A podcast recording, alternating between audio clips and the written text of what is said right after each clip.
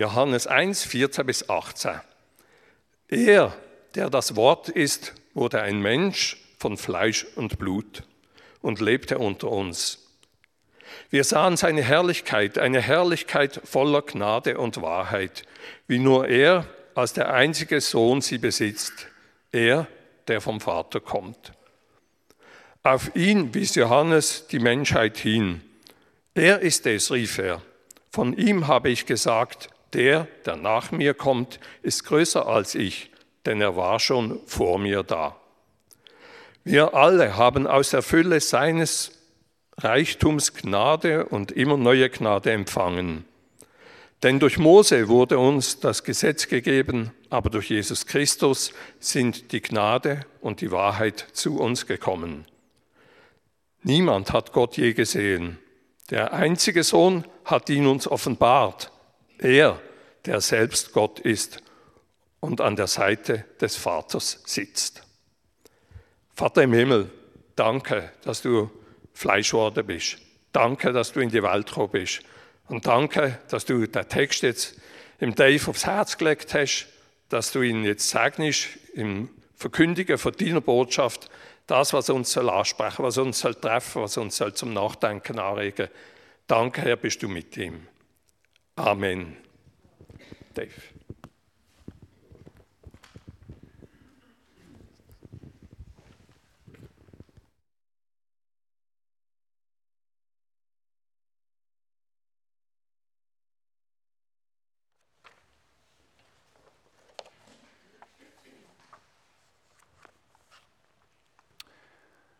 Wer hätte gedacht, dass der Allmächtige ein kleines Nichts wird?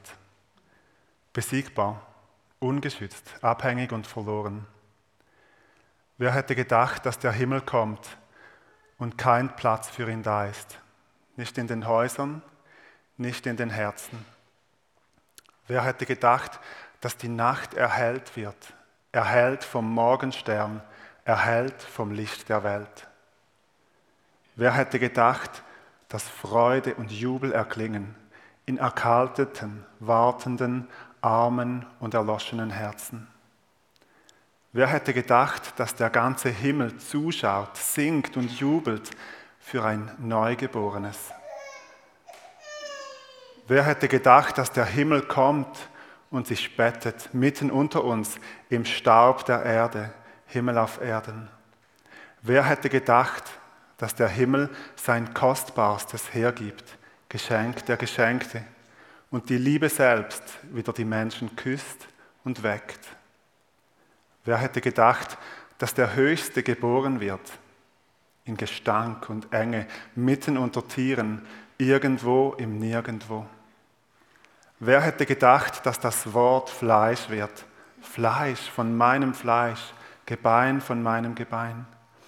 Wer hätte gedacht, dass die Sterne mitmachen und den Weg leuchten für den König der Juden, für den König der Könige? Wer hätte gedacht, dass Gott Mensch wird und in Windeln gewickelt wird? Gott in Windeln. Wer hätte das gedacht? Das ist ein Gedicht, das meine Frau Telin geschrieben hat vor ein paar Jahren. Wer möchte, darf nach dem Gottesdienst gerne ein Exemplar mitnehmen. Gott in Windeln. Wer hätte das gedacht? Ein Baby, ein Mensch in seiner abhängigsten Form. Ein Gott, der nicht für sich selber sorgen kann. Ein Gott, der sich nicht selber ernähren kann. Ein Gott, der geboren wird mit den kognitiven Fähigkeiten von einem Neugeborenen und wo zuerst wachsen und reifen und an Weisheit gewinnen, wie es in der Bibel steht. Ein Gott, der noch gewickelt werden muss. Wer hätte das gedacht? Gott hat sein Menschsein nicht vorgespielt. Er hat es nicht vortäuscht. Nicht nur so tun, als ob, sondern das Wort ist Fleisch geworden, wie es der Text so markant sagt, in unserer Übersetzung ein bisschen, ein bisschen verständlicher, ein bisschen milder geschrieben. Er, der das Wort ist, wurde ein Mensch von Fleisch und Blut. Was für ein unglaublicher Rückschritt vom Gott-Level aufs Menschen-Level abzukommen. Für uns Ist es okay, Menschen zu sein? Wir kennen das. Wir kennen es ja nicht anders. Wir sind intelligenter als die Schöpfung um uns herum. Wir sind gescheiter als Tiere. Wir sind gescheiter als Pflanzen. Aber wenn wir göttliche Gestalt hätten, weißt du, wie schwierig das wäre, zum plötzlich Mensch zu sein. Auch ein Mensch mit seinen Begrenzungen, mit seinen Limitierungen. Plötzlich bist du am Abend müde. Plötzlich musst du ein Drittel von deinem Leben schlafen, als neugeborenes Baby noch mehr. Plötzlich musst du essen, zum Kraft haben. Plötzlich bist du abhängig von anderen Menschen. Er, der das Wort ist, wurde ein Mensch von Fleisch und Blut und lebte unter uns. Wörtlich heißt es, zeltete unter uns. Er hat das Zelt aufgeschlagen unter uns. Gott zeltet unter den Menschen in Jesus Christus. Und das ist kein erholsames Campingerlebnis keine Wunschferiendestination, sondern in dem Zeltaufenthalt von Jesus Christus ist auch viel Mühsames drin gewesen. Mit Menschen zusammen sein ist nicht immer angenehm. Manchmal können wir das aus unseren Weihnachtsfesten direkt raus sagen. Es ist manchmal ganz schön und manchmal ist es nicht immer angenehm. Bei uns ist es gestern sehr angenehm gewesen. Aber wie muss es für Gott sein, wo keine Sünde kennt, er, wo in Herrlichkeit und in Reinheit und in Heiligkeit wohnt, plötzlich Mensch zu sein, mitten unter Menschen. Denk an Heiligabend, denk an die Heilige Nacht.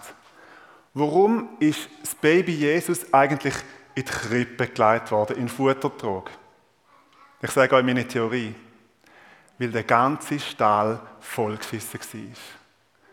Weil das Stroh dreckig war und weil der Futtertrog vermutlich der einzige Ort war, wo, wo die Tiere daraus rausfressen und nichts drin machen. Und die Geburt selber am Boden, wenn es dann ein Stall war, es steht ja nur von der Krippe, aber die Geburt selber auf dem dreckigen Stroh ist sicher nicht besinnlich gewesen. Wo Jesus auf die Welt ist, hat sich die Welt von ihrer allerdreckigsten Seite gezeigt. Du kannst dir vorstellen, wie wenn jemand im Hotel Le Trois in einer edlen Suite übernachtet und am nächsten Tag leitet er seine Gummistiefel an, nimmt seinen Plastikstuhl und geht auf einen abgewirtschafteten Campingplatz, wo es jeder Hobbycamper davor fürchtet und schlägt dort sein einfaches Zelt auf. Irgendwo mitten in der Pampa. Die Nachbarn schreien sich jeden Abend an.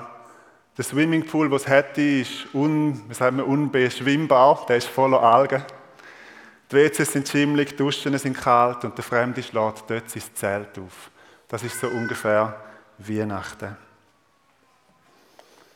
Er, der das Wort ist, wurde ein Mensch von Fleisch und Blut und lebte unter uns. Warum um alles in der Welt tut sich Gott das an? Und manchmal im Leben von Jesus spüren wir ja, wie mühsam dass es war, Mensch unter Menschen zu sein. Wie oft muss ich es mit euch noch aushalten, hat Jesus gesagt. Und gleichzeitig spüren wir in dem Vers etwas von der Sehnsucht von Gott. Und lebte unter uns. Das ist die Sehnsucht Gottes durch die Jahrtausende, mit den Menschen zusammenzuleben. Im Garten Eden, wo wir schon etwas gehört haben, hat Gott einen fixen Termin in seiner Agenda. Da hat er nichts dazwischen gekommen. Der Termin war, jeden Tag, jeden Abend mit den Menschen spazieren. Da hat nichts dazwischen kommen. Und erst, wo die Sünde dazwischen gekommen ist, haben die Spaziergänge aufgehört.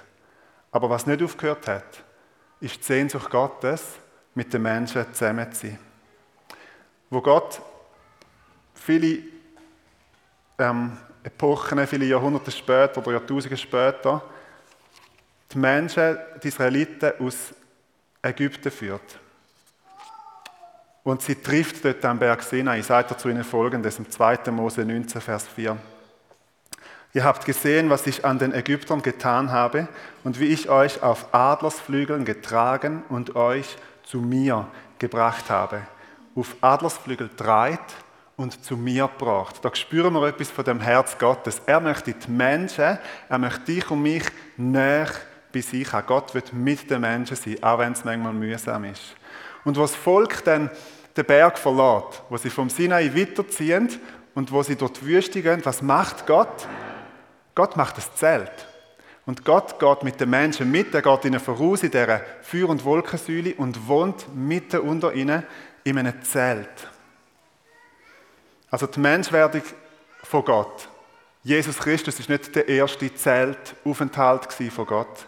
Gott hat vorher schon, man kann sagen, einen Teil von seinem Leben, wenn man es so darf sagen, im Zelt verbracht, im Zelt von der Begegnung, in der Stiftshütte. Und dann sind die Israeliten ins verheißene Land gekommen und Gott hat immer noch in einem Zelt gewohnt. Und dann haben sie sich feste Häuser angefangen zu bauen und Gott hat immer noch in einem Zelt gewohnt. Erst Jahrhunderte später, nach der Landnahme, hat der Salomo Gott ein Haus gebaut, den Tempel. Offensichtlich zeltet Gott gern. Nicht, weil Campieren sein Hobby wäre, sondern weil er näher bei den Menschen möchte sein. Wenn Gott ein Mensch wäre, dann wäre er ein Beziehungsmensch. Aber das Zelt, das Gott benutzt hat, um mit den Israeliten durch die Wüste zu ziehen, ist ein Hochsicherheitszelt Mit einem grossen Hag rundherum, mit starken Leviten, die davor gestanden sind und geschaut haben, dass niemand reinkommt, der nicht rein darf. Warum wohnt Gott mitten unter seinem Volk in einem Hochsicherheitszelt? Weil er weiß, dass er etwas Gefährliches macht, weil er sich, man könnte sagen, auf die Äste rauslässt. Wenn seine Herrlichkeit und die Sündhaftigkeit der Menschen miteinander in Berührung kommen, geht es für die Menschen nicht gut aus.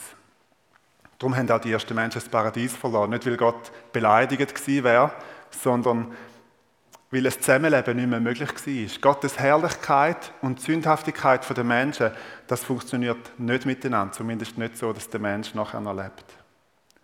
Und darum hat das Hochsicherheitszelt der Begegnung nur dürfen von einer ausgewählte Klasse der Priester betreten werden, nur unter bestimmten Vorschriften, Opfer, Wäschungen, Vorbereitungen. Und einmal im Jahr, ihr, ihr wisst das wahrscheinlich, hat der hohe Priester unter Spezialsicherheitsvorschriften im Dunkeln mit ganz viel Rauch, wo da verbrennt worden ist, ins Zimmer von Gott dürfen hineinkommen. Ins Allerheiligste, an Ort, wo Gott wohnt. Niemand hat Gott dürfen sehen in seiner Herrlichkeit. Der Mose das war ein Freund von Gott. Der, der, mit, der, der Gott am nächsten war.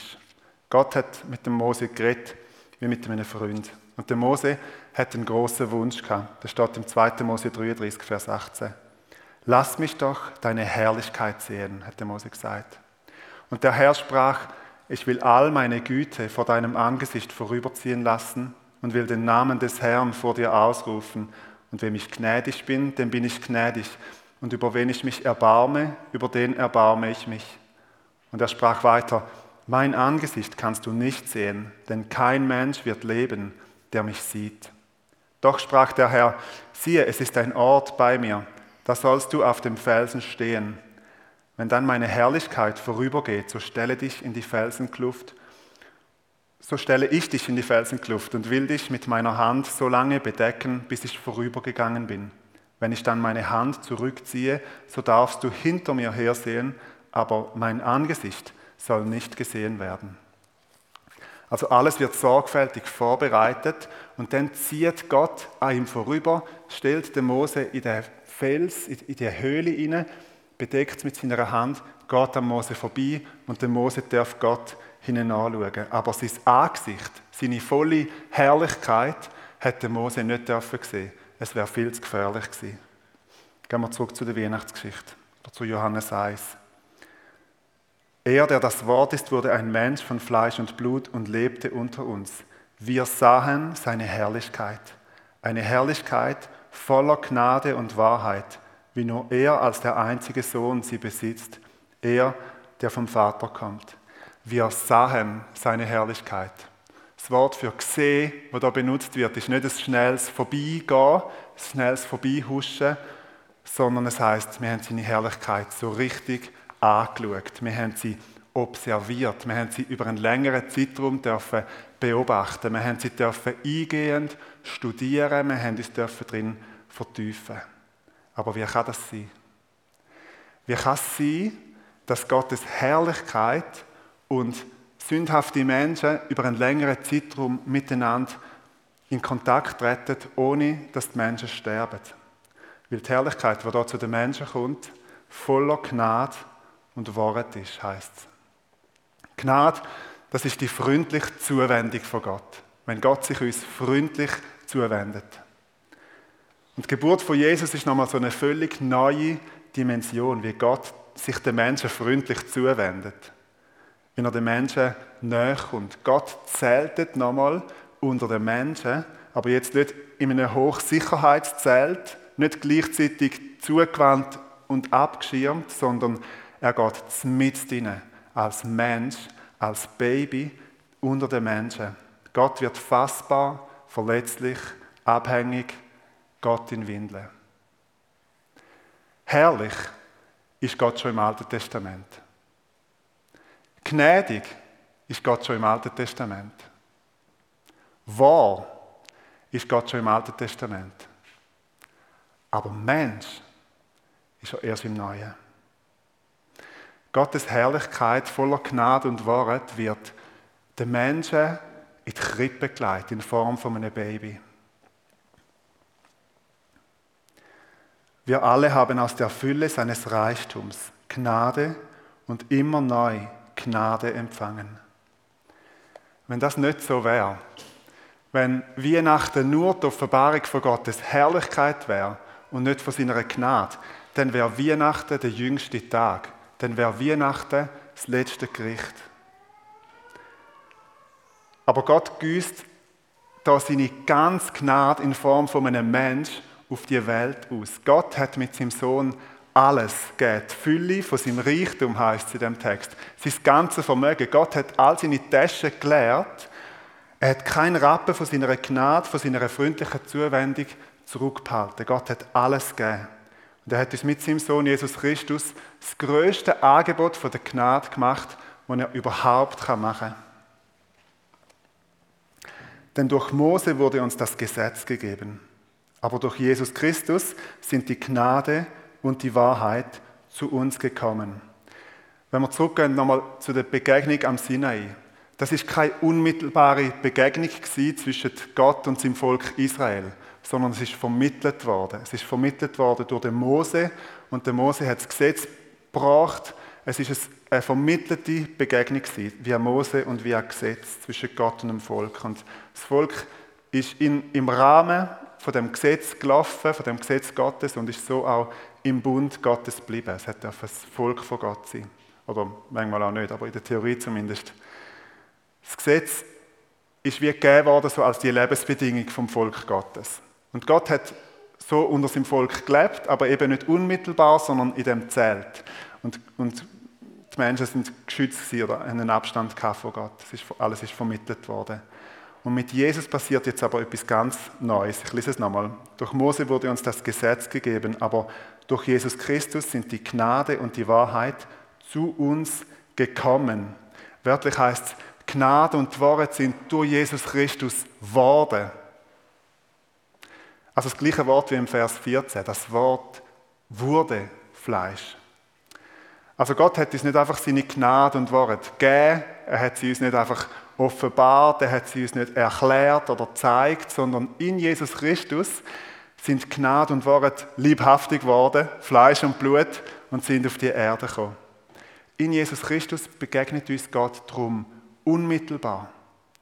In Jesus Christus verbindet sich Himmel und Erde. In ihm kommen Mensch, die Menschheit und Gott zusammen. Er ist die Begegnungsstätte, er ist das Zelt, er ist der Treffpunkt zwischen Himmel und Erde, zwischen Mensch und Gott. Gott will unter den Menschen wohnen, aber Gott kann nicht unter den Menschen wohnen. Und beide Themen geht Gott mit Jesus Christus an. Die Sehnsucht Gottes, unter den Menschen zu wohnen, erfüllt er sich an Weihnachten, am Tag der Geburt von Jesus.